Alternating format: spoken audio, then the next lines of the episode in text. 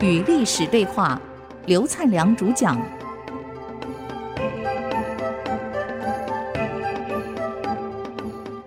这里是 IC 之音主客广播 FM 九七点五，您所收听的节目是《与历史对话》，我是刘灿良。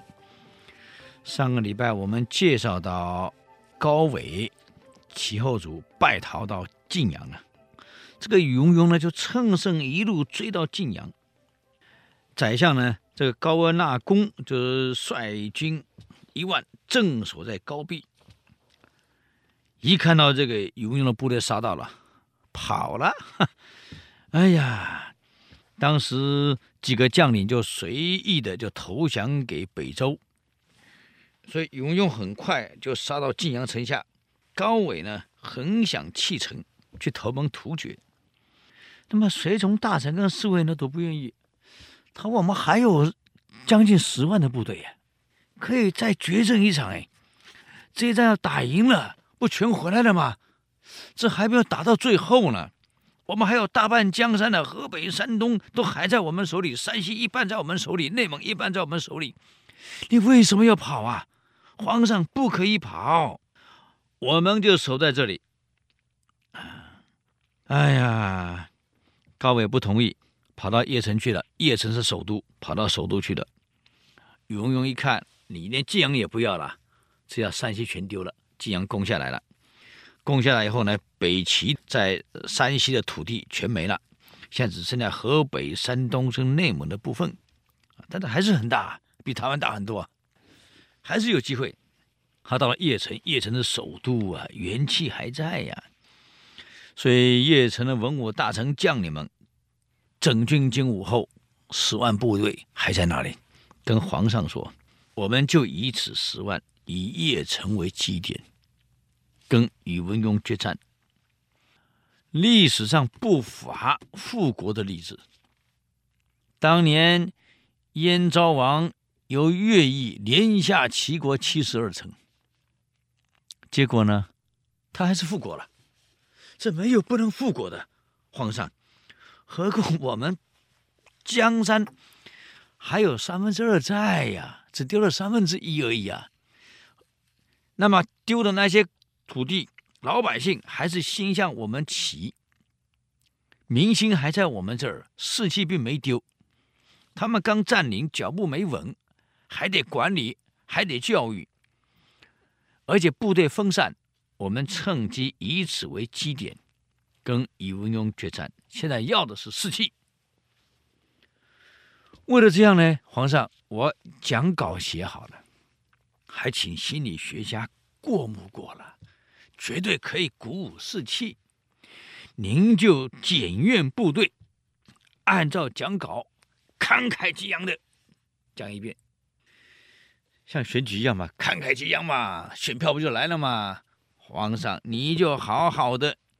把这讲稿慷慨激昂，最好眼泪鼻涕一起下，啊，好好的表演一番，激励人心。我部队全部准备好了，都在脚场，数十万，麦克风也准备好了，啊，要不然后面听不到，你就大声的演讲，嗯，以激励士气。战在于志气，这是。《尉缭子兵法》讲得很清楚，打仗首要在士气啊，所以皇上您就一面缴阅缴阅前慷慨激昂的演讲，把这个稿子讲一次啊，把士气激励起来。高伟同意了，好吧，那就以邺城为中心，我们开始的复国计划目标定好，这天。皇上亲自到了教场，带了稿子上讲台了。很多事情你很难想象会发生啊！他把稿子放在讲桌上，准备按稿子大声的宣读，鼓舞士气。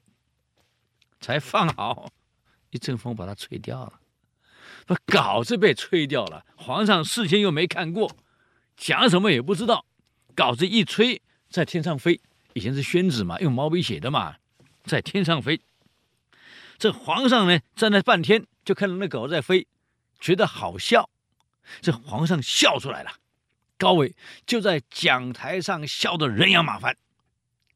皇上这一大笑，笑得人仰马翻，下面的士卒们不知所措。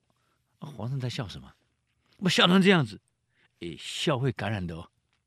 这一笑，下面将士也全面跟着笑。就这样，数十十万将士连皇上笑成一团，笑得人仰马翻。士兵一看，这就是我们的皇上。为这种人打江山还有意义吗？Nonsense，没有意义了啊！所以下面都讲，原来我们皇上是这个模样啊，以前没见过，原来是这种鸟人啊啊，不是超人。为这种皇上卖命有什么用啊？算了，十万军心一下子散了。当天晚上，有些将领走了。士兵跑了，一大半人走掉了。请问这个部队怎么打仗？啊，这个高伟无计可施的来了一招，叫禅位，干脆把位置让给八岁的儿子，自己叫太上皇，给八岁的儿子高恒当了皇帝，自己做太上皇，以为这样叫下诏罪己，啊，全国尸体可以回来。八岁当皇帝能干啥？嗯。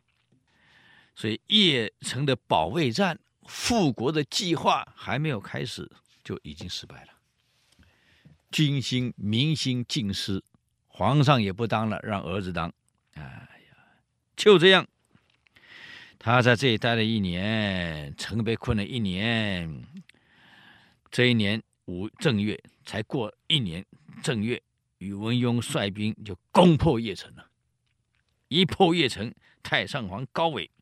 在城破的前一天，带着小皇帝高恒，还有一百多个骑兵向东先跑了，又是先跑了，啊，还带着这个冯爱妃啊几个女人，就这样跑了。周军跟我轻轻松松的就进了邺城，邺城文武百官全部投降啊，数十万大兵一夕之间全部投降了。北齐的最后一点希望在这里全部幻灭，没有一个为国捐躯。那么高纬呢，就一路逃到冀州，觉得两个皇帝太麻烦了。哎呀，一个太上皇，一个我，那么目标太大，怎么办？他为了让宇文邕去追他儿子，自己好跑，他又耍了一招啊。哪一招？我们再休息一下，等会儿回来与历史对话。